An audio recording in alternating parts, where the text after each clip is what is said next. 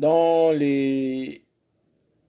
l'évangile de Lucas au chapitre 22, versets 1 à 6, nous avons fait mention de d'un mot bien étrange, stratégos.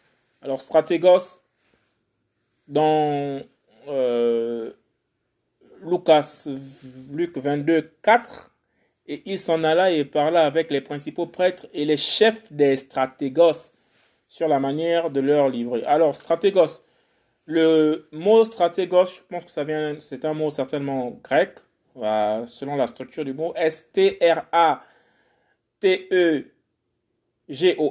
stratégos, c'est-à-dire le commandant d'une armée. Stratégos, un commandant civil, stratégos, un gouverneur, stratégos. Bien, dans le contexte de l'époque, c'était le nom du plus haut magistrat dans les colonies romaines. Nous savons que le peuple d'Israël est sous domination romaine. Voilà, un peu comme les, colons. Hein. Les colons qui ont envahi l'Afrique, ils ont mis des, gouverneurs dans chaque, euh, dans chaque colonie.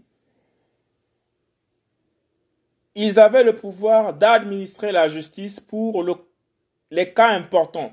Les stratégos avaient le pouvoir d'administrer la justice pour les cas importants. Un stratégos, c'est aussi le nom du commandant du temple.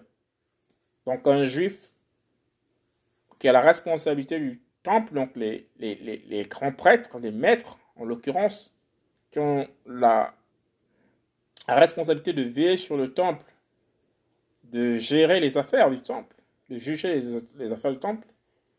En l'occurrence ici, c'est-à-dire ceux qui ont reçu le droit lévitique, la lignée lévitique, ceux qui devaient diriger les affaires de, l'Éternel, les affaires de Dieu, les affaires du temple, c'est-à-dire le commandant des Lévites, un stratégos, c'est-à-dire le commandant des Lévites qui montait la garde dans un commandant de Lévite qui montait la garde autour du temple. Dans le temple, autour du temple. Stratégos.